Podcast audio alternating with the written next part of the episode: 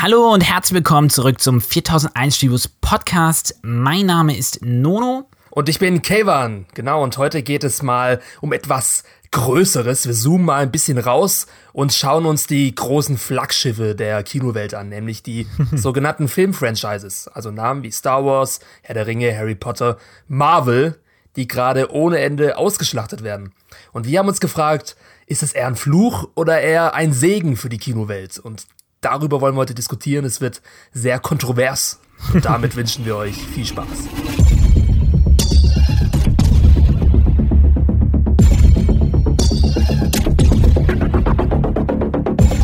Und ganz große Ausnahme, heute werden wir ausnahmsweise mal nicht spoilern, glaube ich. Es lag schon gerade auf meine Zunge. Ich wollte gerade schon Spoilerwarnung schreien, aber nicht nötig heute.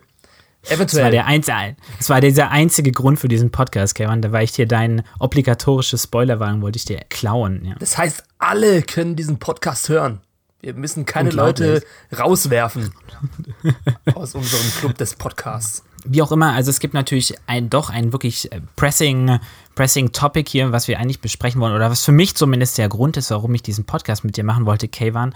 Und zwar ich als alter Hardcore-Herr der Ringe-Fan ähm, habe Redebedarf in puncto Herr der Ringe. Es gibt nämlich eine angekündigte Herr der Ringe-Serie. Ja. Ähm, Amazon hat sich für 250 Millionen Dollar die Rechte daran gesichert. Und ähm, ja, das, das lässt mich eigentlich so die Frage stellen, will ich überhaupt diese Serie haben? Will ich überhaupt ähm, mein großes Herr der Ringe-Franchise irgendwie noch mehr davon sehen, nach einer etwa eher enttäuschteren Hobbit-Reihe? Und deswegen ja. habe ich mir gedacht, lass uns doch mal so ganz im Allgemeinen über Filmfranchises reden.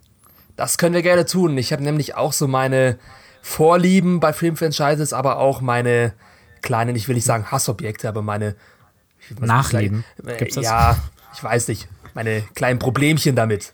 Vor allem was das Marvel-Franchise angeht und so weiter. Darauf können wir ja später zu sprechen kommen. Wie gesagt, es ist ein heißes Topic, Film-Franchises, aber jetzt habe ich erstmal eine Frage an dich. Ich, mhm. hab, ich tue mir immer schwer damit, dieses, diesen Begriff Film-Franchise zu definieren, weil ich nicht genau weiß, was ist eigentlich jetzt der Unterschied zwischen einem mhm. Franchise und einer Filmreihe. Du hast ähm, gemeint, du hast da eine Erklärung. Kannst ja, du genau, uns erleuchten? Ich ja, ich habe mich auch mal rangesetzt und mal diesen Begriff mal endgültig für mich geklärt. Also ähm, der Kern von einem Fa Franchise, also Franchise kommt ja eigentlich aus, der, ähm, aus, dem, aus dem Business-Kontext, zum Beispiel McDonald's ist eine Franchise-Firma, aber egal, ähm, bei Filmen ist es so, ein Franchise bildet sich um eine sogenannte Intellectual Property herum, also ein geistiges Eigentum. Im Deutschen verwenden wir das nicht so stark, im Englischen wird es sehr stark verwendet, also dieser Begriff IP. Und ähm, um ein Beispiel zu nehmen, geistiges Eigentum wäre zum Beispiel das, ähm, wäre zum Beispiel die Harry Potter-Figur und diese ganze Welt, die sich um Harry Potter herum entwickelt. Und ein Franchise nimmt quasi dieses geistige Eigentum, dieses Ursprungswerk und bild, nimmt es als Fundament, um mehr darum zu ähm, bauen und zu bilden. Ähm, zu bilden. Okay, um also darauf aufzu, aufzubauen, ja. Also, wenn ich jetzt hier so dann den Unterschied ziehen müsste zwischen zum Beispiel ähm, Star Wars und Mission Impossible. Ja. Mission Impossible wäre jetzt an sich ja auch vielleicht ein Franchise, aber das besteht da wirklich nur aus Fortsetzungen. Also ähm, ich muss, also ich bin, da bin ich, ähm, ich bin, ich glaube, da ist der Begriff nicht ganz, ganz hart definiert. Im Kern ist es so, glaube ich, dass es die Ursprungsdefinition ist, zu sagen, okay, du hast ein Uhrwerk, also äh, ein Uhrwerk, ein, ein Uhrwerk ein, ohne Haar. Ein Uhrwerk ohne Haar sozusagen. Und dann nimmst du daraus zum Beispiel Figuren, Handlungsstränge, Spielorte oder irgendwelche anderen Objekte und gibst denen quasi nochmal Spin-offs, Prequels etc. Ja, genau. Okay. Also das ist quasi das. Ich würde aber mal sagen, im Kontext dieses, dieses Podcasts, und ich glaube, so ganz falsch sind wir auch damit nicht, ähm, würde ich sagen, kann man auch Fortsetzungsreihen vielleicht mal in dieses Franchise mit reinziehen. Ja. ja. aber worauf wir uns heute konzentrieren wollen, sind ja dann jetzt mehr diese großen Universen. Also genau, ja. diese Fantasy-Sachen wie Star Wars, Harry Potter und so weiter, die mit ja, genau. zahlreichen genau. Spin-offs, Prequels und was weiß ich ähm, angereichert werden. Ja, ganz genau. Und vielleicht, um nochmal ein Beispiel zu geben, ähm, wenn wir, nehmen wir mal zum Beispiel Star Wars, da haben wir ja eigentlich diese klassische die Reihe oder eigentlich diese zwei Reihen, muss man ja schon fast sagen, oder drei Reihen mittlerweile, ja. Aber ähm, zum Beispiel bei Star Wars ist ein gutes Beispiel, um zu erklären, wie ein Franchise auf eine Figur aus dem Universum rausnimmt, nämlich zum Beispiel Han Solo. Ja. Ja. Nimmst diesen Han Solo-Charakter und der hat jetzt ja gerade einen neuen Film bekommen, Solo, A Star Wars Story. Ähm, das ist so ein klassisches Beispiel, wie du aus einem bestehenden Produkt quasi ein neues, Fran also ein neues Franchise-Produkt baust. Und anderes Beispiel, Handlungsstränge ist eine andere Möglichkeit. Das hast du zum Beispiel bei im, in Harry Potter wird immer wieder ähm, so ein Verweise gegeben auf Dumbledore und Grindelwald, wie in der Vergangenheit miteinander gekämpft haben. Und jetzt, tada, haben wir genau das in dem neuen Fantastic Beasts ähm, der jetzt dieses Jahr rauskommt, im November. Da geht es ja genau darum, Dumbledore versus Grindelwald. Ja, also man und, sieht schon ja. so ein Schema durchlaufen in den letzten Jahren. Genau, ja. Und es ist, äh, ich würde sagen, ähm, ein Franchise ist ein bisschen so ein chirurgischer Einschnitt Eingriff, wo du aus einem bestehenden Werk was rausschneidest und das schmeißt du dann in deine Petrischale und hoffst, dass daraus was Neues wächst, was annähernd so gut ist oder eben nicht. Ja, wie so eine Züchtung ist es mehr oder weniger, ja. Ja, genau. Ein bisschen künstlich. Ja, ich glaube, das sollte eigentlich den Begriff erklären, oder? Ja, also gut, ja, ich kann mir jetzt besser was drunter vorstellen, auf jeden Fall. Cool. Jetzt, sollen, wir, sollen wir uns mal, ja, was, was macht Franchises so erfolgreich? Ja, was okay, macht sie so erfolgreich? Hm. Also, um es mal ganz primitiv anzufangen. Oder warte mal ganz kurz, vielleicht sagen wir es mal so. Erstmal, warum sind, die, sind sie denn überhaupt erfolgreich? Das ist ja gerade nur eine Annahme, ne? Ja. Entschuldigung, dich da reinbringen. Ich habe mich mal durch die Box Offices ähm, der letzten Jahre gequält. Und ähm, ein Box Office ist quasi, ursprünglich ein Box Office ist eigentlich ein Tickethäuschen, in dem Tickets verkauft werden. Und in den USA steht eigentlich dieser Begriff Box Office dafür, wie viel ein Film quasi an der Kinokasse. Ähm, ist es nur in der Kinokasse? Ja, ich, ja, ich habe zumindest die, ist nur Kino. Nur Kinokasse, wie viel ein Film an der Kinokasse einnimmt. Und daran misst sich eigentlich der Erfolg von einem Film. Und ich habe eigentlich, ist faszinierend, also ich habe mir, fangen wir mal 2015 an. In 2015 sind acht der Top 10 Filme Marvel. Sind, nee, nee, sind Franchises ähm, oder Fortsetzungen. Also da war Star Wars, The Force Awakens war zum Beispiel der beste, dann Jurassic World, das ist ja auch ein ein äh, Spin-off von Jurassic Park. ah, da war das eher so, dass, ähm, glaube ich, acht von zehn Filmen aus dem Hause Disney kamen, die natürlich die Hälfte dieser großen Franchises besitzen, wie Marvel und Star Wars. Das, ja, klar, genau, das ist ja eh nochmal anders. Die, die Disneyfikation der, der Filmwelt ist ja. vielleicht nochmal ein neues Podcast-Thema, ja. Aber auf jeden Fall 2015, acht von zehn Filmen, muss man sich geben, waren Franchises.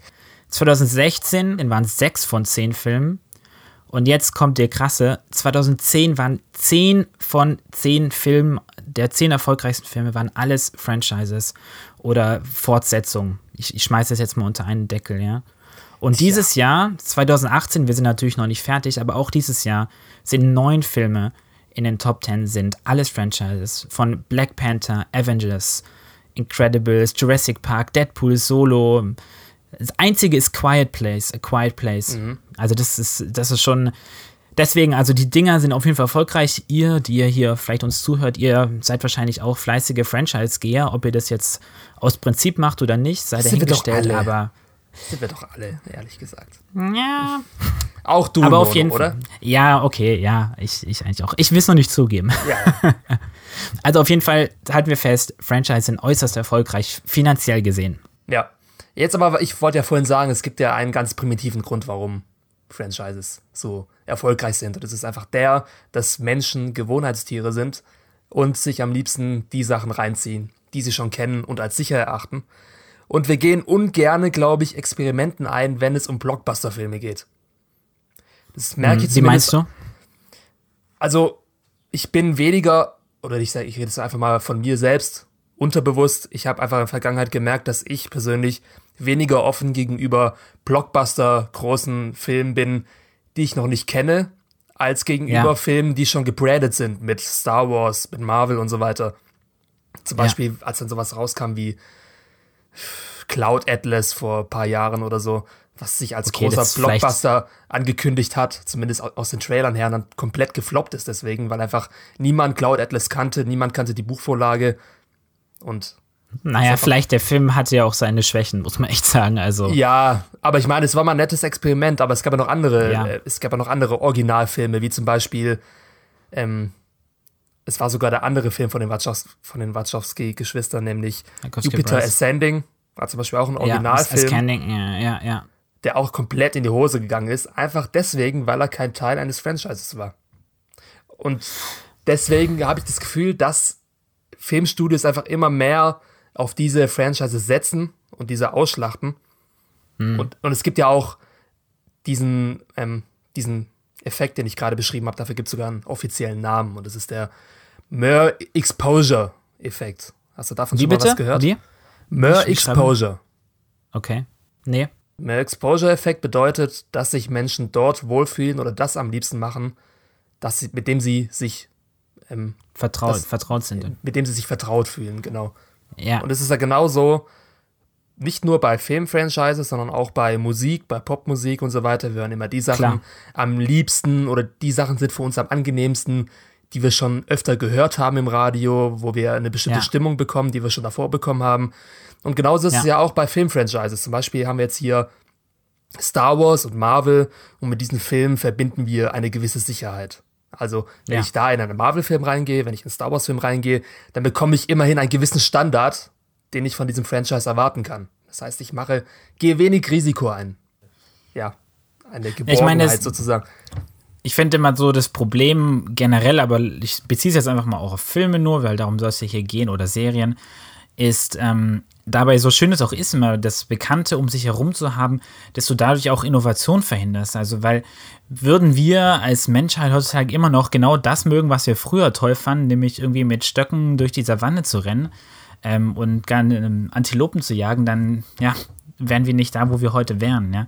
Also deswegen ist, so schön es auch mal ist, und ich sage gar nicht, dass jeder jetzt hier quasi andauernd was Neues ausprobieren muss, ist es doch auch, finde ich, gerade für die Filmindustrie auch extrem wichtig, ähm, gerade das Kino, was ja auch so ein bisschen am struggeln ist, dass es eben diesen, diesen Willen zur Innovation gibt, dass Leute einfach sagen, hey, ich gebe dem Film mal eine Chance, ich probiere es mal aus. Ja, aber das Kino ist halt eben kein Raum mehr für Experimente. Überhaupt nicht eigentlich. Also, wenn wir ins Kino gehen heutzutage, dann wollen wir ja immer eine Sicherheit haben, dass uns dieser Film ja auch gefällt. Weil es gibt ja einfach so ein großes Angebot an digitalen Einflüssen, die uns Tag für Tag ähm, einfach, ähm, den wir Ja, einfach die auf uns einströmen. Ne? Schau dir deine Facebook-Timeline an. Ja, genau. Du wirst ja Also nicht- überwältigt von dem ganzen Content, ne? nicht nur über Filme, sondern von allem, von allen Medien, die sich da im Internet verbreiten. Und deswegen müssen wir einfach besser ähm, aussortieren, was wir uns jetzt geben und was nicht. Und das gilt vor allem fürs Kino. Also Ja. einerseits deswegen, andererseits ist Kino auch nicht mehr so günstig, dass wir es uns leisten können, einfach mal zu sagen, ach, gehen wir mal in den Film rein, mal schauen, wie uns der gefällt. Das hat man damals vielleicht gemacht. Da hat man halt gesagt, ja, man geht ins Kino, einfach des Kinos willen Ja. was für ein Film es dann war, dass man sich dann nach Genre orientiert. Ach, ich habe mal Bock auf einen Horrorfilm, habe mal Mhm. Bock auf einen Actionfilm. Aber heute orientiert man sich ja eigentlich eher nach wirklich den Filmmarken, also den Franchises. Also ich gehe jetzt in einen Marvel-Film oder ich gehe jetzt Ja. in einen Star Wars-Film. Das ist sozusagen. Ja, ich meine, das ist, ich, ich finde, das für mich hängt das ganz stark auch einfach zusammen, oder es kommt für mich eigentlich zu dem Risiko ähm, zurück. Genau. Also du als Nutzer, wir, wir haben oder wir denken heutzutage, dass wir alle viel weniger Zeit haben, als wir es früher hatten. Und wir haben auf jeden Fall auch mit irgendwie so kostenlos verfügbaren Programmen wie Netflix und Co. haben wir natürlich auch einfach so die konstante Möglichkeit, einfach billig guten Content zu, zu konsumieren. Und wenn man sich anschaut, wie sich Kinopreise entwickelt haben, das ist ja Wahnsinn. Also du zahlst ja heute, wenn du mit deiner Familie oder sowas ja, ins Kino gehst, sagen wir mal hier, eine Familie bringt ihre zwei, drei Kinder, die gehen zusammen ja, also das sag ich, kann ich zu eigener fünft ins Erfahrung Kino. bestätigen. Das ist ja schon, das ist ja ein richtiger, richtiger Preis heute. Und da sagst du natürlich dann, okay, hm, dann möchte ich aber das wissen, dass mein Geld sicher angelegt ist und dann greifen die Leute halt eher zu Franchises. Das ist vielleicht Ja. das, was dieses, diesen Erfolg von diesem Franchise, diesen, sagen wir mal, finanziellen Erfolg ähm, konstituiert, ja. Ja, das kannst du aber hochrechnen. Eine fünfköpfige Familie geht in einen Disney 3D-Film mit Überlänge vielleicht. Das Und sind dann gibt es noch eine Popcorn da oben drauf. 16 Euro pro Person erstmal Eintrittspreis mal 5. Ja, ich will jetzt nicht rechnen, aber es sind um Ja, die kommt drauf an, wo du 80 halt Euro, hingehst, ja. 80 Euro und dann halt noch das ganze Popcorn, was dann nochmal teurer ist als das Kino an sich. Also Ja. das ist schon ein großer Ausflug eigentlich und Klar, Ja, es ist halt, ist es weniger als so früher, ähm, also zumindest mir ging es immer so, dass ich einfach mal sage, ach komm, oh, ich glaube, ich gehe heute noch ins Kino eine Runde oder so. Und heutzutage ist es halt eher so, dass du es wirklich so ein, so ja, so einen Ausflugscharakter hat. Und das ist, und das ist, finde ich auch, vielleicht gucken wir noch mal auf die Franchises hier genauer, wenn wir uns die, die Qualität oder die Machart von Franchises anschauen, dann ähm, finde ich, bedienen Studios genau diesen, sagen wir jetzt mal so ein bisschen mies, diesen Sensationstourismus, den du betreibst, wenn du ins Kino gehst. Dass ja, du, genau. dass Große du, Effekte. du siehst eigentlich immer weniger oder ich würde sagen Filme, die quasi einfach nur eine, eine Story erzählen, die vielleicht jetzt nicht die Stärke in der visuellen Umsetzung hat, sondern einfach mehr vielleicht in der Emotionalität oder der, der Dramaturgie der, der, der Geschichte, ja. Ja, die, das stimmt, ich, verschwinden immer mehr aus dem Kino und stattdessen Ja. haben wir diesen, ich nenne es Achterbahnkino, ähm, diese Filmsequenzen, die eigentlich wenig mehr machen, als einfach irgendwie atemberaubende Bilder zu zeigen, die dramaturgisch gar keinen großen Sinn machen oder die man auch in, in der zwei, drei Einstellungen hätte abfestbaren können und die werden ausgeschlachtet, ja. Gibt es überhaupt ein Drama-Franchise, was überhaupt gar nicht auf Action setzt? Gibt es sowas? Ich glaube nicht, oder? Du meinst richtiges Franchise? Ja, vielleicht die Millennium-Trilogie, aber das ist ja auch kein. Das ist ja mehr oder weniger aufgeteilt in drei Teile. Gute Frage, bin ich jetzt überfragt? Ich meine, es gibt natürlich 10.000, irgendwas wird schon geben, ne? Aber die Frage ist es auf jeden Fall nicht, ähm, wenn man jetzt die letzten Jahre anschaut, ähm, ist es Ja, auf jeden ja. Fall, alle die erfolgreichen Franchises sind einfach alles visuell krass überzeugende, überzeugende Meisterwerke, oder was heißt Meisterwerke, aber auf jeden Fall ist der, der, die visuelle Überzeugungskraft ist das, was einfach überzeugt, ja.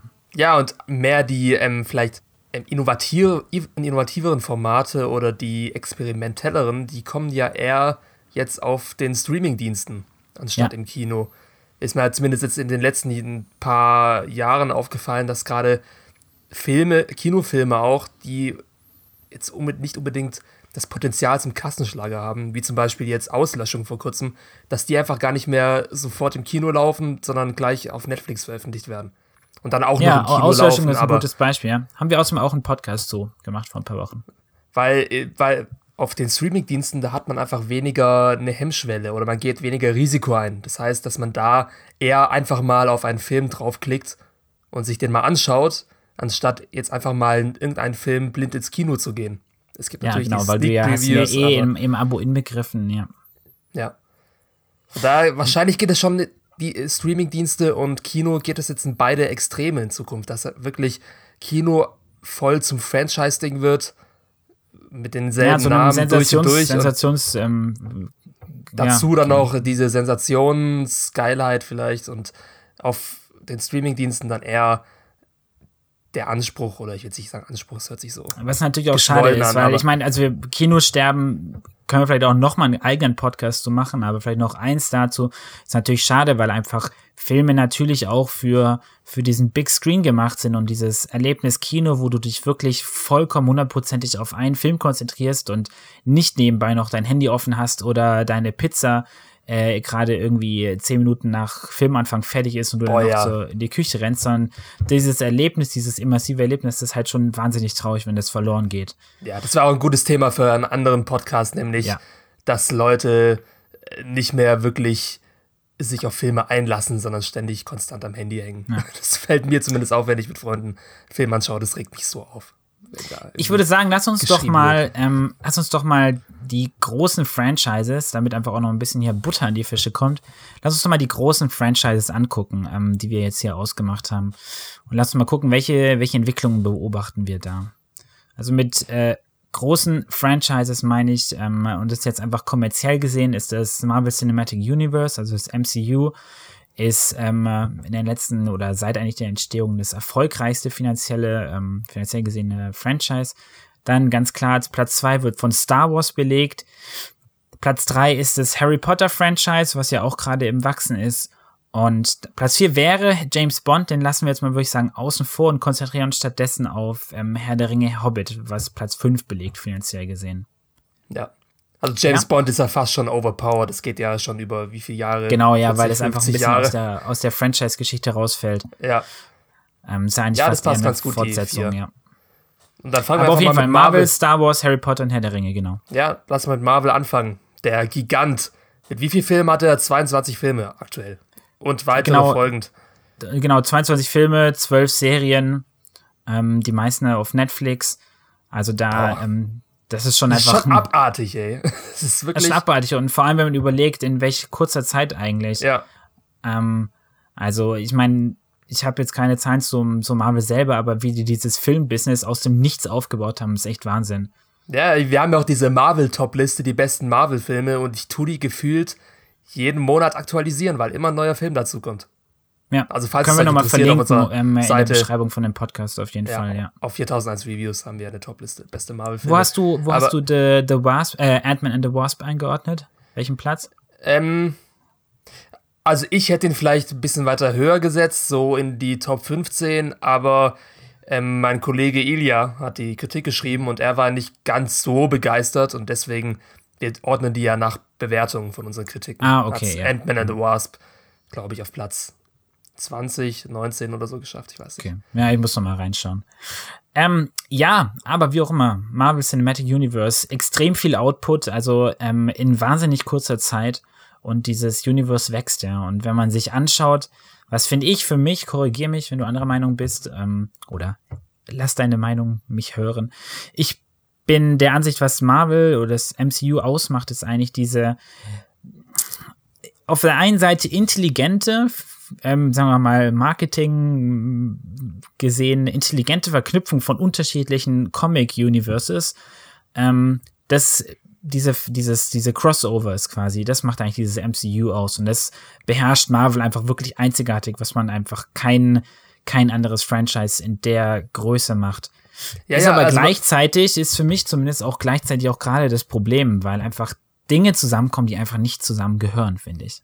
Ja, da hast du mir schon das beste Argument aus dem Mund genommen. So, Es ja, dann, halt dann, darfst so- du das, du darfst es ausführen, Kevin. Ja, ja. Also erst noch mal zu Marvel an sich, also zu den Ja. Marvel-Filmen. Die Marvel-Filme sind da eigentlich durchweg recht konstant immer gut gewesen. Also da gibt es wenig Filme, wo ich jetzt sagen würde, okay, da war ja jetzt wirklich gar nichts. So, das gibt's da nicht wirklich. Also die haben schon so ein Qualitätslevel, was die Filme mal einhalten. Jetzt aber das große Aber. Es gibt auch wenig Filme, die für mich wirklich herausstehen als Filme, die mich von vorne bis hinten gepackt haben und die ich nie mehr vergessen werde. Das gibt's da jetzt auch nicht wirklich. Und es liegt vor allem auch einfach daran, dass das Marvel-Universum zwar sehr ambitioniert und einfallsreich ist, aber sehr inflationär einfallsreich. Also da kommen so viele Ideen rein und so viele ähm, Welten werden zusammengemixt. Gesetzmäßigkeiten auch, ne? Und Charaktere, ja. genau, werden zusammengemixt. Da kommt Thor aus dem Weltall mit Iron Man und Spider-Man. Und das trifft halt alles aufeinander und es macht dann irgendwann, wenn alles in einem Topf ist, einfach keinen Sinn mehr. Die Welt, Ja. die Welt hat keine Regeln mehr. Es ist einfach alles nur noch Willkür. Und wenn man Ja. jetzt so zurückdenkt an Spider-Man, der damals noch in der alten Trilogie mit Tobey Maguire da, hatte noch Kleinkriminelle auf der Straße verprügelt. Ja. Das war irgendwie cool, das war, hat man gefühlt. Man konnte da sich wirklich Ja, das war halt so relatable, weil das war dir irgendwie nah. Relatable. Das könntest, theoretisch könntest du das auch noch selber sein, ja. Und, genau, es war eine Welt Aber das dann, aber das dann Spider-Man gegen so einen Thanos oder sowas kämpft. Genau, Ähm, das sind einfach, das ist irgendwie absurd. Also, das sind zwei komplett unterschiedliche Gesetzmäßigkeiten einfach, ja. Das ist so ein bisschen, was, wo meine Kritik am MCU ist, dass da vielleicht einz- einzelne Zutaten, einzelne Stories genommen werden, die vielleicht Sinn machen. Aber ähm, das ist ein bisschen so, wie wenn du an deinen Kühlschrank gehst. Da hast du vielleicht ein paar süße, salzige, saure Sachen drin, die sind alle lecker, aber wenn du sie zusammenschmeißt und alles durchmixst, dann, ähm, ja, ja. schmeckt's halt irgendwie auch scheiße. Ja. Und Infinity War hat für mich einfach endgültig diese Grenze überschritten. Ich habe es sehr lange toleriert. Also ich weiß nicht, wie du jetzt genau zum Marvel-Universum stehst. Ich bin mehr einfach ein, ich würde sagen, Sympathisant war ich sehr lange. Ein, ein Also- Marvel-Mitläufer. Ein Mitläufer, genau. Ich war jetzt nicht unbedingt ein Fan, aber ich hatte Spaß. Ich bin in jeden Marvel-Film reingegangen. Aber es hat halt dann konstant irgendwann abgenommen an Interesse. Und bei Infinity War, wo ich weiß, den feiern viele Leute, es sind viele Leute begeistert. Er ist sogar auf IMDb in den Top 15 der besten Filme aller Zeiten, glaube ich. Ja. Was für mich absolut nicht nachvollziehbar ist. Ich weiß nicht. Aber Infinity Also, ja. War hat einfach nochmal gezeigt, Spider-Man kämpft auf einem fremden Planeten gegen Thanos und sie werfen Asteroiden um sich und ich denke mir, Alter, was, wo bin ich hier? Was? was? ja, ich, also ich habe meine, meine Meinung zum MCU ist, ähm, also ich, ich habe nicht alles gesehen, einfach, es tut mir echt leid, ich kann es mir einfach auch nicht geben, weil mir ist das einfach zu albern, zu kitschig, die, die Story ist mir einfach zu wenig tief. Es gibt auch Dinge, muss ich sagen, die machen sie auch gut. Also es gibt schon auch. Ja, ja. Ähm, vor allem. Es gibt auch einfach so, so Charakter, Charaktere, die sind einfach irgendwie ganz gut geschrieben und es gibt interessante Interaktionen so. Aber es ist mir einfach es tut mir einfach leid, es tut mir einfach, es ist mir einfach zu albern, zu kittig und ich denke einfach, was mich an Superheldenfilmen stört, klar, sie versuchen es zu brechen, ist aber ähm, interessant für mich sind Geschichten, wo Menschen quasi so vom Rags to Riches kommen, also einfach Leute, mit denen ich mich identifizieren kann, die Schwächen haben, die menschlich ja, sind aber und die dann einfach gebrochen werden und dann aus dieser Schwäche heraus stark werden. Und Superhelden sind ganz oft einfach, ja, die sind schon super stark, alle beten sie an und dann sind sie auch ja, noch irgendwie, wird einfach diese Selbstjustiz voll gefeiert und so.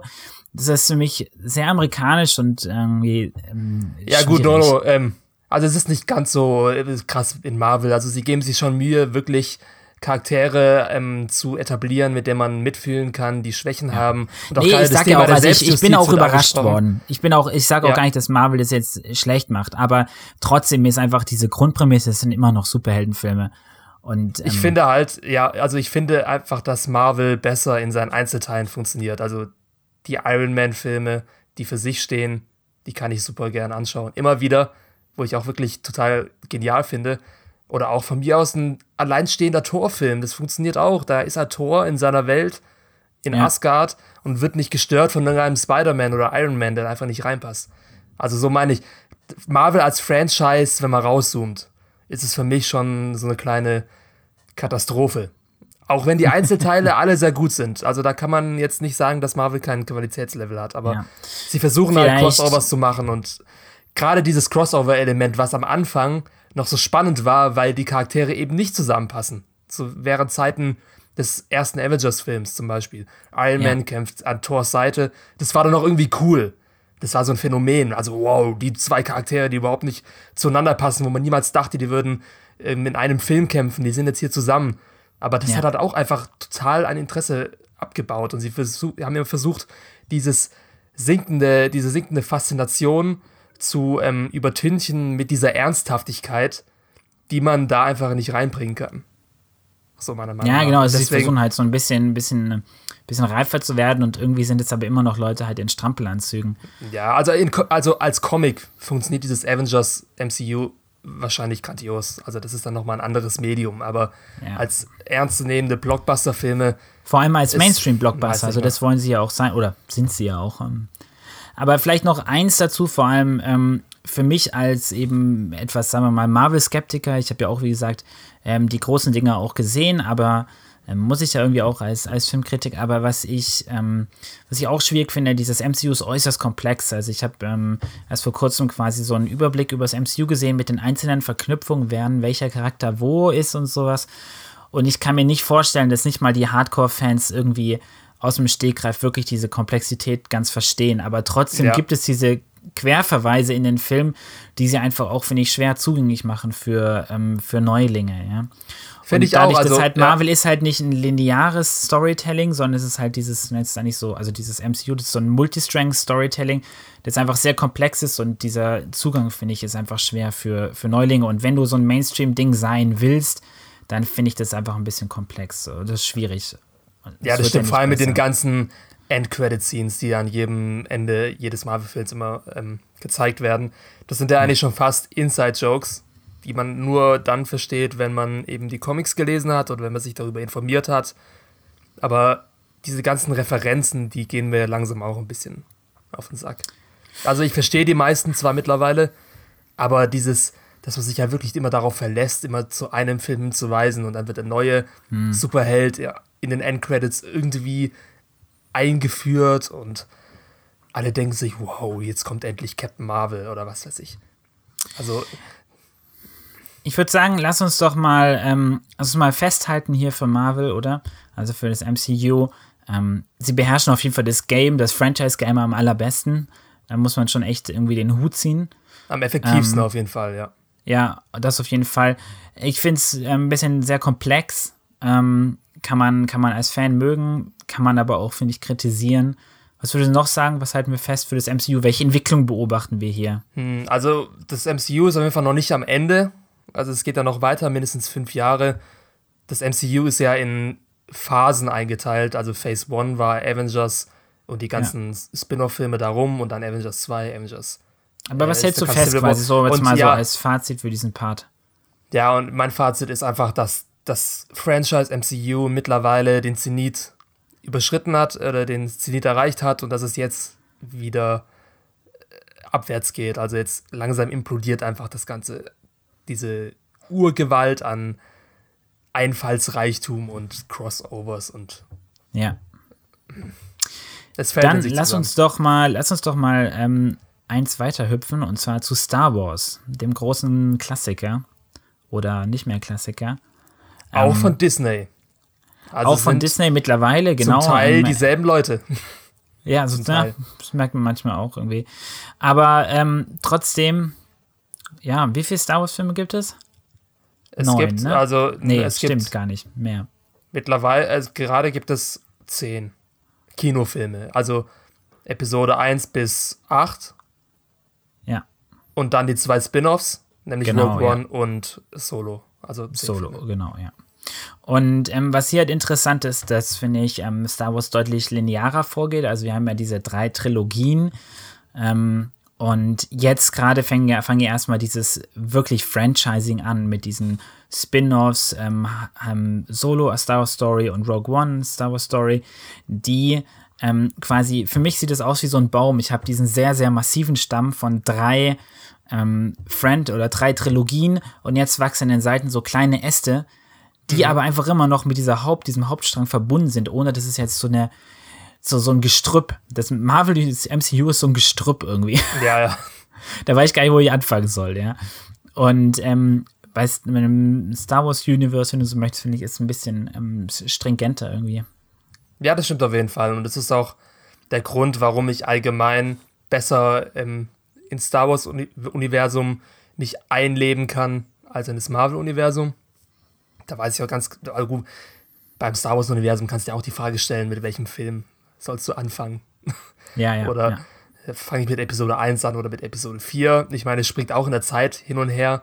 Aber ja. man kann sie linear anschauen. Also man kann wirklich ja, das sagen, ist eine lineare okay, Story einfach. Ich ja. fange mit Episode 1 an und dann geht es weiter zu Episode ähm, 4 und dann schaue ich davor Rogue One und also es geht schon. Man muss da nicht so wir haben viel ja, Wir haben ja auf 4001 Reviews haben wir auch eine Zusammenfassung zu Star Wars veröffentlicht und da haben wir die, glaube ich, die Filme angeordnet nach der Chronologie, ne? Also wann die Ereignisse erscheinen, ne? Ja. Aber jetzt ist ja das große Ding bei Star Wars, der große Unterschied zu Marvel, dass Star Wars seit 40 Jahren aktiv ist. Oder sogar noch länger. Also das hat ja angefangen in den 70er Jahren und ist heute ja. immer noch brandaktuell. Und wie hält man so ein Franchise ähm, vital? Sodass ja. auch neue Generationen damit was anfangen können, ohne dass man diesen alten Star Wars-Touch verliert. Und ich finde, entgegengesetzt vieler Stimmen, dass Disney das eigentlich sehr gut macht mit den neuen Filmen. Ja. Dass sie sehr gut diesen alten Star Wars-Vibe an, also einfangen, aber trotzdem modern genug sind, um eben auch neue Generationen von Kindern und Jugendlichen anzusprechen, weil es ist vieles, es ist viel ein Punkt, den viele Star Wars-Fans der alten Schule einfach vergessen, dass Star Wars auch für Kinder ist. So, oh, Disney macht nur noch alles äh, Disneyhaft ja. und alles kindisch und so. Alter, schaut euch mal die alten Filme an. Ja, ja. Auf Vielleicht Fall. abgesehen von ähm, Das Imperium schlägt zurück, das sind Familienfilme. Also da kann man nichts sagen. Auf jeden Fall. Und ich meine, also trotzdem, aber schafft sie es auch quasi so ein bisschen mehr Ernst in dieses ganze Franchise reinzubringen. Also, ähm, ne, mit die, gerade die Spin-off, Solo hat mir nichts überzeugt, aber Rogue One hat mir sehr gut gefallen, ähm, weil da einfach so eine gewisse Ernsthaftigkeit reinkommt und du das Gefühl hast, da geht es um was. Eben auch, und das hatte ich ja gerade am MCU schon ähm, bemängelt, weil in Rogue One einfach normale Menschen halt einfach hier ähm, eine Rebellion ähm, ja, anzetteln und eben nicht irgendwelche Jedi mit Superkräften quasi die Story vorantreiben, sondern es geht wirklich um echte Stakes. Aber gut. Und das Lustige ist, dass. Ja. ja nee, aber das Lustige ist, dass genau das ja in den neuen Star Wars-Filmen unter anderem kritisiert wurde, nämlich diese ganze Luke Skywalker-Diskussion, zum Beispiel von Episode 8, so, oh, was war das für ein Lappen da und überhaupt nicht der große Luke Skywalker, den ich mir gewünscht hätte. Und das war eigentlich so, das, das ist der Punkt, den die neuen Filme von Star Wars eigentlich richtig gut machen, dass sie einfach menschliche Charakter darstellen.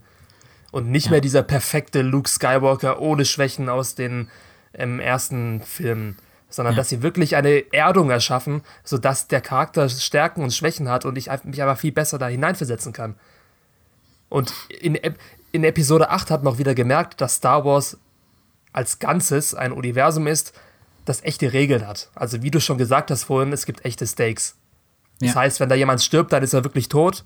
Wenn etwas passiert, ist es wirklich passiert. So. Und deswegen waren viele Star Wars-Fans unzufrieden, weil eben Sachen passiert sind, die man wo sie wissen, dass sie nicht mehr rückgängig gemacht werden können. Also ohne jetzt ja. zu spoilern in Episode 8 vor allem. So, und bei Marvel, zum Beispiel bei Infinity War, da ist es einfach so, wie wir schon vorhin gesagt haben, dass das Franchise so groß ist und es keine Regeln gibt und alles möglich ist. Du kannst die Zeit zurückdrehen, du kannst Materie verformen mit den Infinity-Steinen. Ja. Dass da einfach nichts, was in der Handlung passiert, wirklich ein Gewicht hat. Was, nichts ist wirklich relevant. Da sterben dann von mir aus 20 Hauptcharaktere wir alle wissen, sie sind noch nicht ganz weg. Sie werden bestimmt irgendwie wieder zurückkommen. Ja, so. genau. Es ist sogar ähm, also Marvel gemunkelt, dass es so ist. Ja.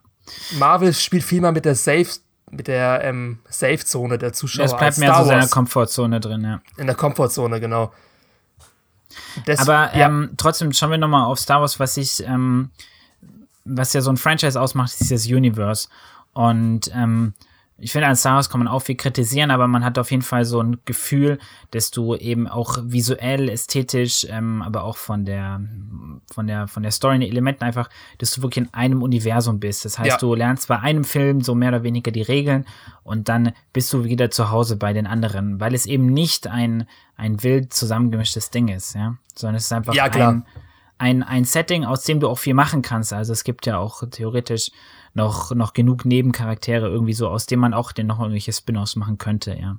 Ja, finde ich auch. Also ich finde so auch, so dass Star, Wars, dass Star Wars viel besser miteinander verwoben ist. Gerade zum Beispiel wie Aber trotzdem Rogue weniger komplex in, irgendwie. Ja, gerade wie zum Beispiel Rogue One in Episode 4 reinspielt, was wirklich nur ein Zeitunterschied von zwei Minuten ist zwischen Rogue One und Episode 4. Ja.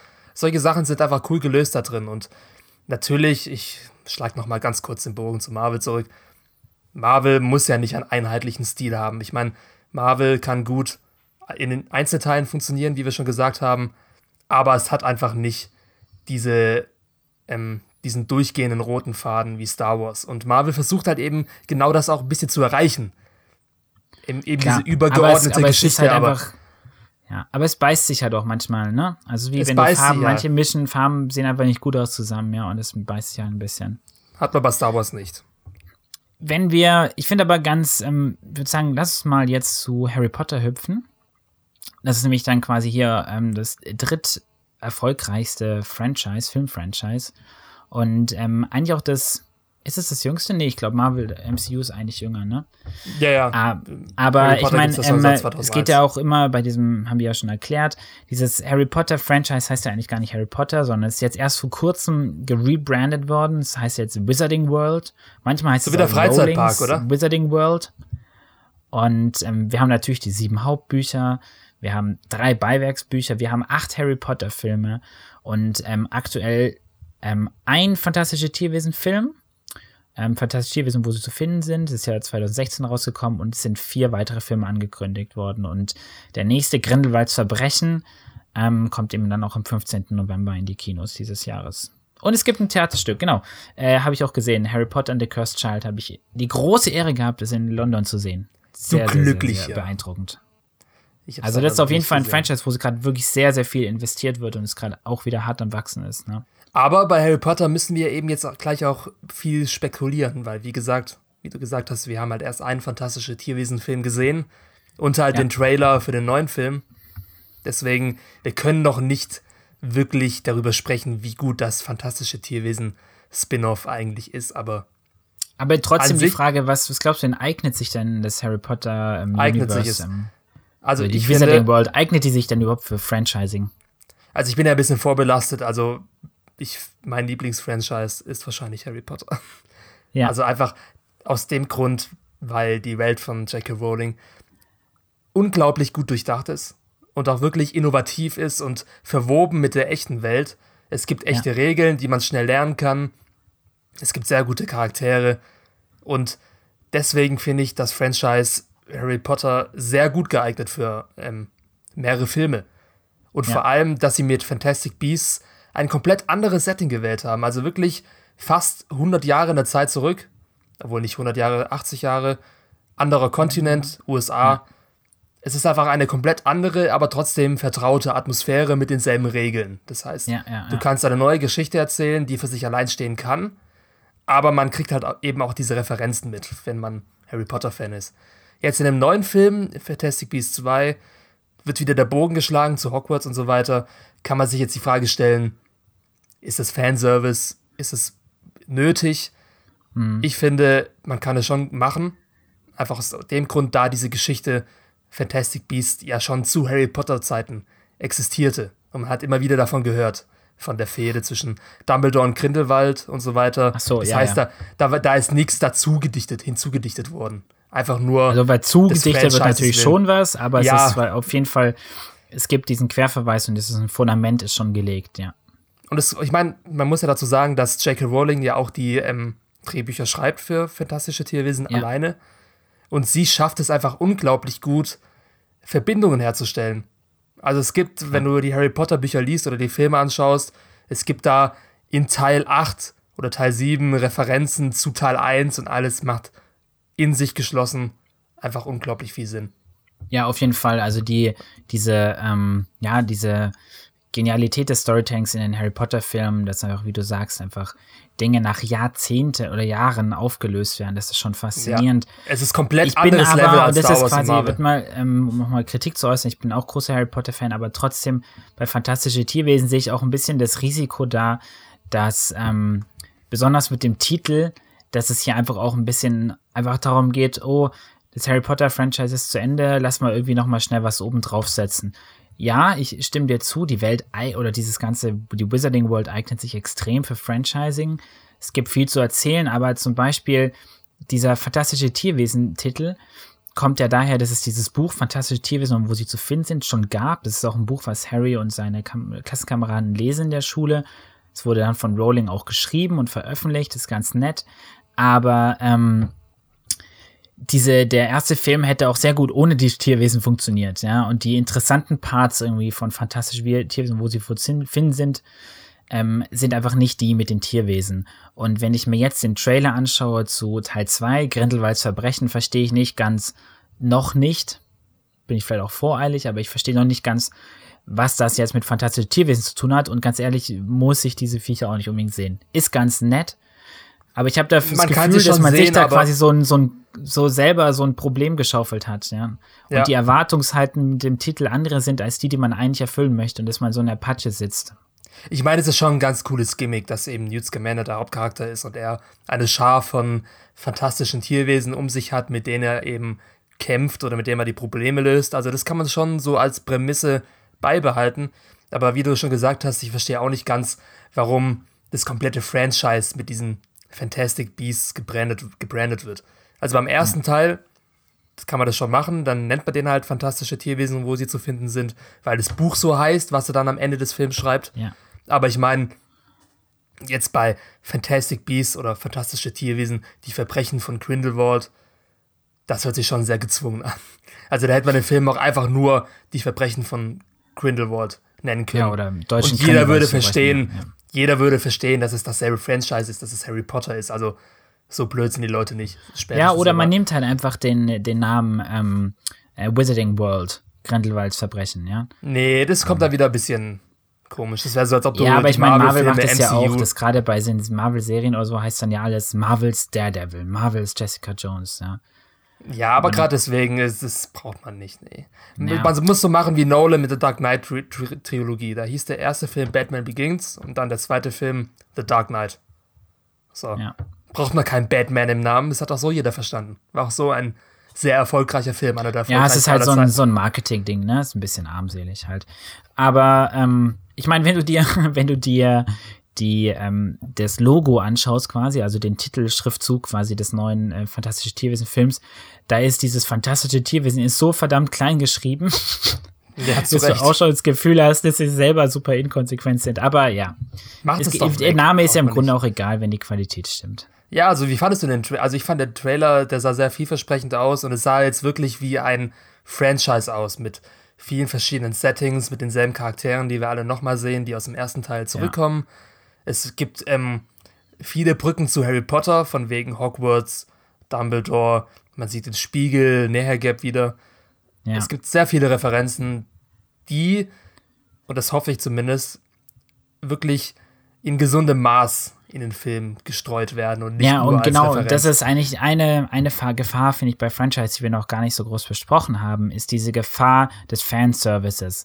ja, Star Wars So schön es, ja, so schön es auch ist, wenn man, finde ich, so diese Referenzen für Fans einbaut. Also Fanservice heißt ja, ne, dass man den Fans gibt, was sie quasi erwarten und erhoffen. Das finde ich gut, aber ich wünsche mir halt auch, dass einfach ähm, Werke eigenständig sind und sich einfach nicht nur um, ja, weiß nicht, um der alten Zeiten willen quasi irgendwelche Charaktere und Referenzen einbauen, die es halt eigentlich nicht braucht oder die in diesem neuen Kontext nicht zu irgendwas Neuem ähm, ähm, äh, addiert werden, ja. Ja, ich also könnte mir aber auch vorstellen, dass bei, gemacht. bei Grindelwalds Verbrechen ist quasi vielleicht der Trailer einfach auch ein bisschen so geschnitten ist, dass vielleicht diese Elemente Ja. gar nicht so die Rolle spielen, dass man aber diesen Trailer ganz bewusst ähm, aus Marketinggründen quasi auf so sehr Fanservice-lastig geschrieben hat. Ja, das kann sein. Also ich glaube, dass da ähm, das Harry Potter-Universum ein bisschen mehr Klasse hat, sage ich jetzt mal, als Ja. Das Star Wars-Universum. Das hat sich ja wirklich in Fanservice gebadet. Also Ja. vor allem mit Episode 7 und Rogue One. Episode 8 hat es nicht mehr gemacht und deswegen hat er sehr viel ähm, negatives Feedback geerntet, glaube ich. Aber ich glaube, Harry Potter bzw. Fantastische Tierwesen wird da die richtige Balance finden. Ja. Also wir können in drei Monaten mehr sagen, wenn wir den Film gesehen haben. Ja. Da wird sich, glaube ich, auch eine Richtung zeigen, dass das Franchise Ja, genau, das, genau, das wird sehr interessant. Also welche Richtung will dieses Franchise beschreiten, ja. Es sind ja fünf Teile, also es werden fünf Fantastic Beasts Filme Ja. insgesamt. 2020 kommt Teil 3, 22 4 und 24 Teil 5. Soweit ist mal die Ankündigung jetzt, ja. Äh, eine Pentalogie ist es dann. So, jetzt würde ich aber gerne mal über mein Lieblingsfranchise reden, und zwar über das Herr der Ringe-Franchise. Hm. Also ich weiß nicht, ob es mein Lieblingsfranchise ist, weil ich glaube, Harry Potter ist bei mir noch mal ein bisschen weiter oben wegen Kindheitsnostalgie und so weiter. Aber Ja. was man auf jeden Fall sagen muss, ist, dass die Herr der Ringe Trilogie unantastbar ist. Also da geht wirklich nichts drüber. Ja, Was über der Hobbit halten, darauf kommen wir ja später dann, glaube ich, noch mal kurz. ja aber- genau. Ja. Es gibt ja jetzt Neuigkeiten über das Herr Ja, der Ringe ganz Universum. genau, es genau, Gibt ja also wieder wie- Zuwachs. Ja, ganz genau. Und zwar ist es super spannend, was, ähm, was eigentlich gerade in einem Harry der Ringe-Franchise abgeht. Es gibt ja keinen offiziellen Namen für dieses Franchise. Ähm, also nicht so wie bei Wizarding World, bei Harry Potter oder so. Ich würde aber einfach mal plädieren, wir nennen das Ganze einfach vielleicht mal Mittelerde-Franchise, wie auch immer. MEU. Middle-earth Universe. Ganz genau.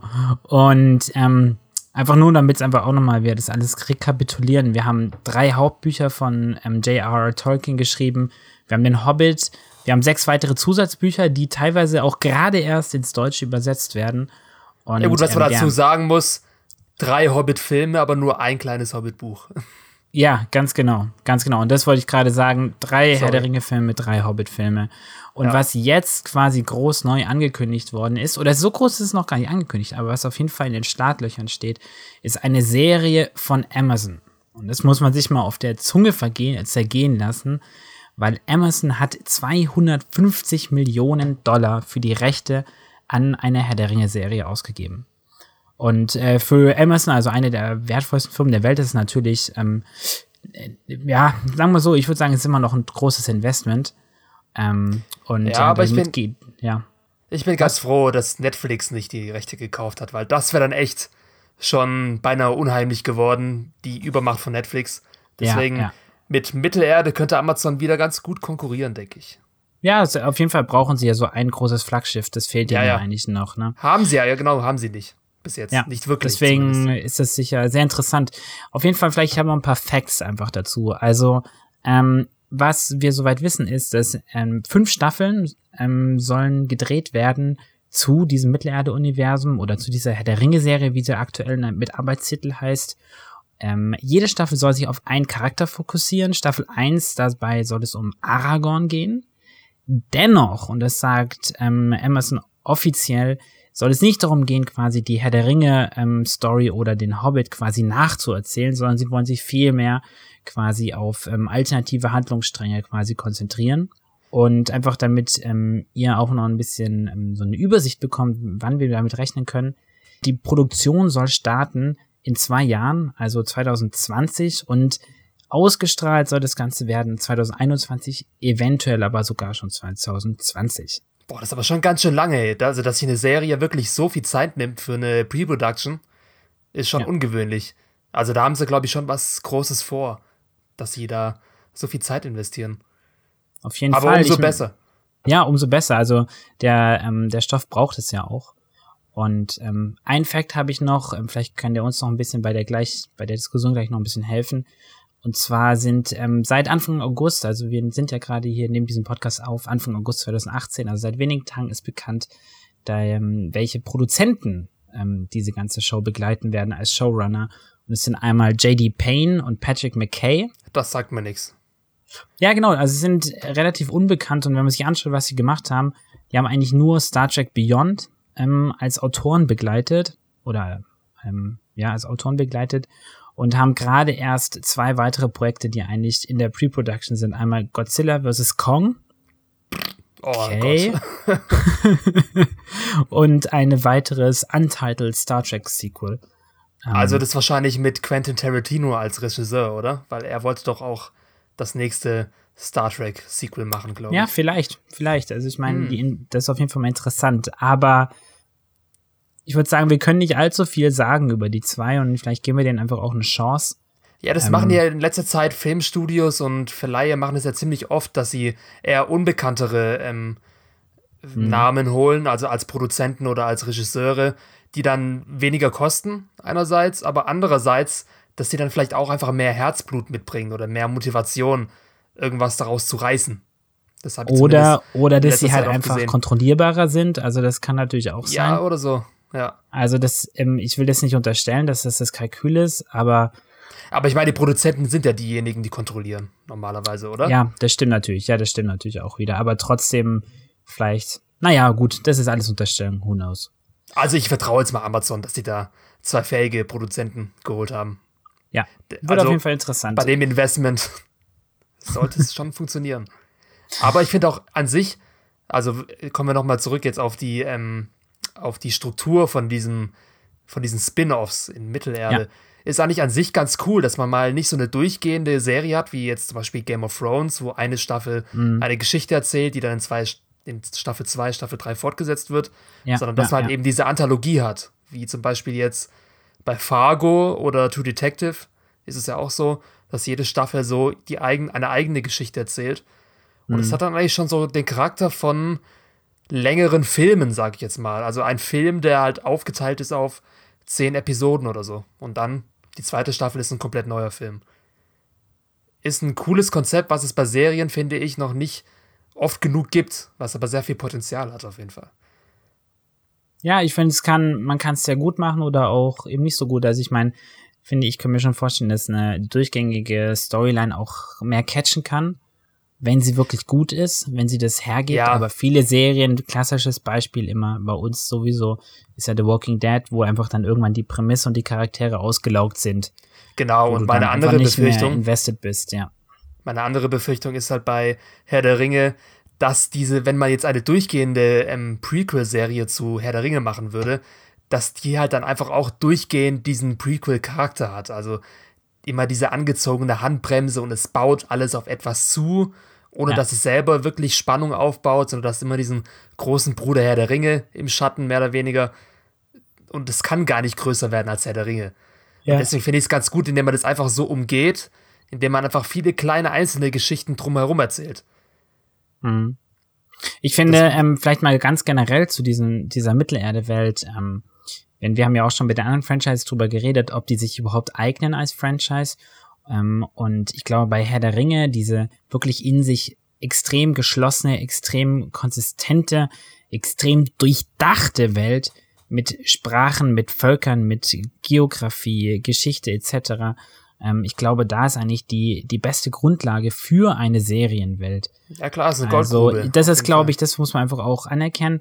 Das ist aber auch eine Sache der Produzenten und der Autoren, die müssen ähm, auch wirklich, wirklich fest ähm, in dieser ganzen Welt fundiert eigentlich sein. Sie müssen diese wirklich gut kennen und dann können sie sich auch, glaube ich, wirklich, kann man auch wirklich einen richtig, richtig guten Serienstoff aus all den Dokumenten machen, die Christopher, äh, Entschuldigung, die J.R.R. Tolkien durch seinen Sohn Christopher Tolkien mittlerweile auch ähm, uns hinterlassen hat.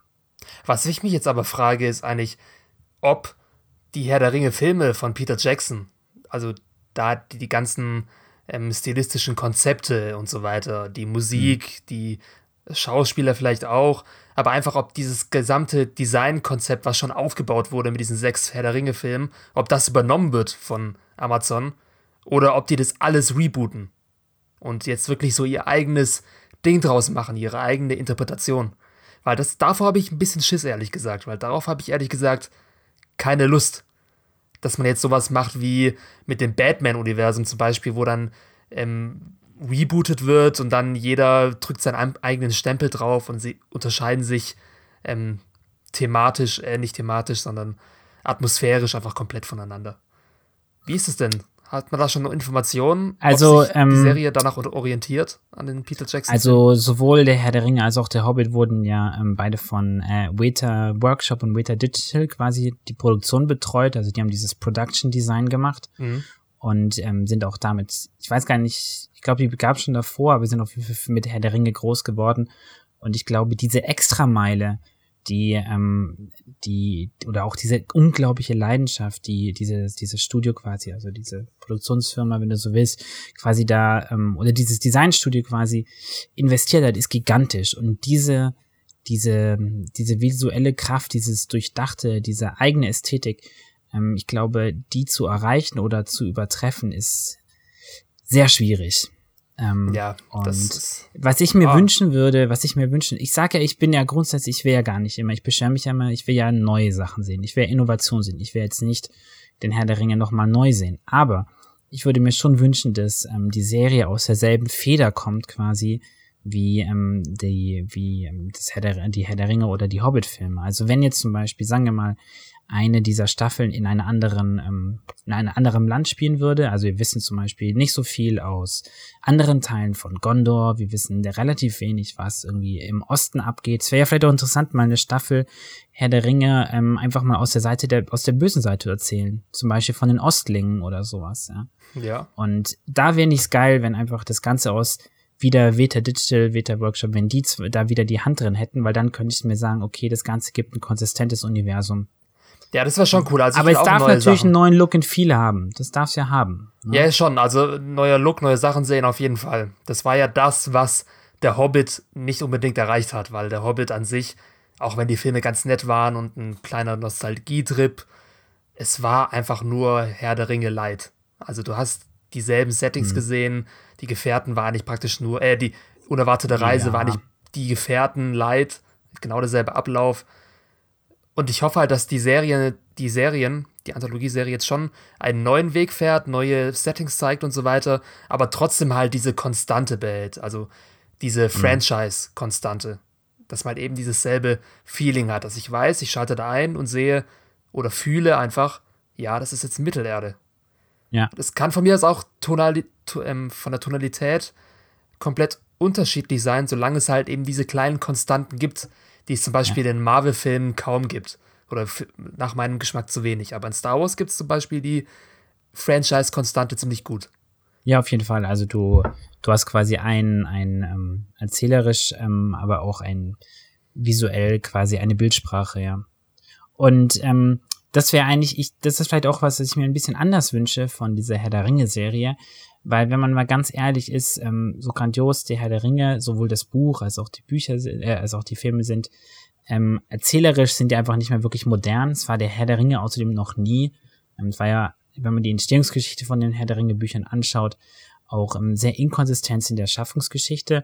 Und ähm, zum Beispiel der erste Teil ist viel zu lang erzählerisch. Ja, die Exposition gerade des Buches viel zu lang. Und ich würde mir schon wünschen, dass dieses Storytelling neu erfunden wird, dass man sich da mehr an moderneren Werken wie, keine Ahnung, zum Beispiel Game of Thrones orientiert, das auch mm. schwarz und weiß, bisschen weiß mehr verschwimmen und nicht nur dieses Quest, ähm, diese Reise von A nach B erzählt wird. Ich weiß nicht, ob das gut passt, weil Game of Thrones und Herr der Ringe werden ja jetzt sowieso bald in Serienkonkurrenz stehen in den nächsten zwei Jahren, weil es gibt auch neue Game of Thrones Spin-offs, die, glaube ich, auch ab 2020 kommen. Ich weiß nicht genau wann. Ja. Also auch neue Serien und deswegen, die beiden werden schon zu echten Konkurrenten werden. Und eigentlich gibt es ja schon gewisse Unterschiede zwischen beiden Universen. Und Herr der Ringe war für mich immer mehr dieser Mythos, beziehungsweise das bisschen märchenhaftere vielleicht, während Game of Thrones mehr die, ähm, ähm, wie, wie, es gibt einen Begriff dafür, für diese Art von Fantasy, die dekonstruiert wird. Ich glaube, dekonstruierte mhm. Fantasy, wo man eben mehr diesen Realismus sucht. Ja. Und deswegen wünsche ich mir jetzt eigentlich nicht von den Herr der Ringen, von den Herr der Ringen Anthologieserien, dass die jetzt auch auf diese Game of Thrones Schiene gehen, sondern dass sie wirklich diesen, diesen Herr der Ringe Mythos einfach beibehalten. Mhm. Das wäre auch so eine Befürchtung von mir, dass sie halt eben auf diesen Trendzug springen und die Game of Thrones Fans abholen wollen. Mhm. So in der, in der Weise. Dann, dann lass uns doch mal festhalten für den Herr der Ringe, dass wir uns, also für die Herr der Ringe-Serie, dass wir uns auf jeden Fall eine, eine konsistente ähm, visuelle Sprache auch wünschen, oder? Ja, die sich orientiert an den Filmen, aber trotzdem neue Sachen zeigt. Also man muss ja diese Balance finden irgendwie. Ja, das ist doch ja. ganz gut. Und dann würde ich jetzt eigentlich mal gerne irgendwie, damit wir ähm, quasi zu einem zu einem runden Ende kommen, würde mich doch jetzt einfach noch mal interessieren, wie beantworten wir denn jetzt diese Frage? Franchises, Fluch oder Segen? Was meinst du, Kay? Hm, gut, also wir haben uns jetzt ja vier Stück angeschaut. Die kann man ja nochmal durchgehen, so kurz als Fazit. Also Marvel funktioniert nach meinem Geschmack nicht so gut als Franchise. Hab ich ja schon ausgeführt. Star Wars funktioniert. Ähm, Harry Potter könnte funktionieren, wenn man es gut macht. Und Herr der Ringe sollte funktionieren. Einfach weil das so eine reichhaltige Welt ist. Also jetzt eigentlich ja, sollte ich jetzt sagen, es ist gut, ja, gutes Fazit. Ja, eigentlich könnte ich jetzt, sollte ich jetzt sagen, Franchises sind ein Segen, aber ich würde jetzt trotzdem eher dazu zu tendieren, zu sagen, es ist 60% Fluch, 40% Segen vielleicht. Gerade wegen dem, was wir vorhin auch besprochen haben, dass durch diese Franchises einfach die ähm, Luft zum Atmen von anderen Independent-Blockbustern genommen wird. Also ja. gerade, zum Beispiel, was kommt jetzt ins Kino? Ich glaube, Mortal Engines mit den ähm, laufenden Städten, diese mobile Städte, auch ja, von Peter, von Peter Jackson. Jackson. Ja. Ist zum Beispiel etwas außerhalb jedes Franchises, was wir kennen. Ein großer Blockbuster, aber ich glaube, der wird halt einfach unglaublich floppen. Aber ja. ich würde gerne mehr Filme sehen wie diesen. Einfach unabhängige, große Blockbuster, die mich überraschen, die etwas komplett ja. Neues zeigen. Vielleicht nicht Deswegen unbedingt was wie Mortal Engines, aber grundsätzlich große Blockbuster. Ja, die von mir aus auch sowas wie Avatar damals. Ich meine, Avatar wird jetzt bald in fünf Jahren das größte Franchise sein, vielleicht, wenn die ja. fünf Filme rauskommen. 2000, ab 2020, da können wir dann nochmal drüber reden. Ja. Aber ja, trotzdem, ich bleib dabei. Eher Fluch als Segen, aber Segen, wenn man es richtig macht. So. Ja, also für mich, ähm, ich glaube, ich bin ja dir relativ bei dir. Ich bring's vielleicht nochmal in mehr in Schlagworte. Also ich würde mir mehr Originale wünschen die es auch schaffen in diese Top 10. Es gibt natürlich Originalfilme, aber die haben es immer schwerer, überhaupt in Kinos ausgestrahlt zu werden und landen vielleicht gleich als Zweitverwertung oder, oder leider dann als Erstverwertung auf Streamingdiensten. Mhm. Also ich wünsche mehr Originale einerseits für das Publikum, dass wir einfach auch unsere Sehgewohnheiten einfach ein bisschen mehr ähm, Variation reinbringen. Gleichzeitig wünsche ich mir das aber auch aus der Produktionsperspektive, weil ich glaube, dass mit kleineren im Originalfilm einfach auch jüngere oder unerfahrene Filmemacher einfach eine Chance bekommen und ähm, einfach auch sich ähm, einzigartige Talente einfach besser durchsetzen können, die wir vielleicht einfach bei diesem ganzen Franchising ähm, vielleicht verloren gehen. Ja, Nicht unbedingt. gegen Gleichschaltung für Vielfalt. Ja, genau, ja, Kino. so kannst du es sagen, gegen Gleichschaltung, ja. Und ich erhoffe mir einfach davon, dass es vielleicht Franchises ein bisschen zurückgefahren werden in der Kinolandschaft, dass es einfach mehr Überraschungen gibt, dass es auch mehr Experimente gibt, weil ich glaube, dass du nur durch Experimente zu Innovationen kommst. Und Ich möchte ja. nicht in, keine Ahnung, zehn Jahren im Kino sitzen und denken, ich sehe ganz genau dasselbe wie vor 20 Jahren. Und gerade sehe ich halt einfach das, was ich einfach schon seit vielen Jahren sehe. Also es gibt selten mal was, was wirklich innovativ ist, ja. Ja, und sie müssen natürlich Und diese, warte mal eins noch, und diese, diese zwangsweisen Verknüpfungen, auf die habe ich keine ja, Lust. Also genau. Also dieses Marvel, dieses, äh, diese ähm, Crossovers und so weiter, das ähm, muss einfach, finde ich, drastisch runtergefahren werden oder intelligenter gemacht werden. Das ist was, was mich Und nervt. vor allem, das Wichtigste, die Franchises müssen einfach irgendwann ein Ende finden. Ja. Und nicht über 23 Filme laufen, wie es gerade Marvel tut. Denn ich, es ist einfach, wie gesagt, eine Inflation. Irgendwann verliert es einfach an Wert, an Unterhaltung. Und wenn ein Franchise ein klares Ende hat, dann wird dadurch einfach auch die Geschichte faszinierender. Wenn du weißt, du hast ein Ende vor Augen, dann ist Ja. da einfach viel mehr Spannung drin. Das ist genauso wie dieser philosophische Ansatz, dass das Leben erst dann lebenswert ist, wenn man stirbt, sozusagen. Deswegen noch eine Bitte an die großen Franchises: endet nach, ähm, endet einfach dann, wenn es sinnvoll ist und nicht dann, wenn ihr kein Geld mehr daraus schöpfen könnt. So. Wahre Worte, Kevin. Ich glaube, damit bringen wir unseren Podcast zu Ende. Danke dir. Bitte, bitte.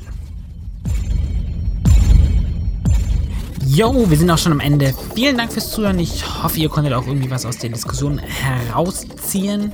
Sollte das der Fall sein, dann kommentiert doch einfach mal unter diesem Podcast. Und zwar würde uns ganz besonders interessieren, wie ihr die vier Franchises, die wir jetzt hier ja auch gerade besprochen haben, wie ihr die rankt. Was sind eure Favoriten und hat sich bei euch vielleicht auch eine Franchise-Fatigue eingestellt?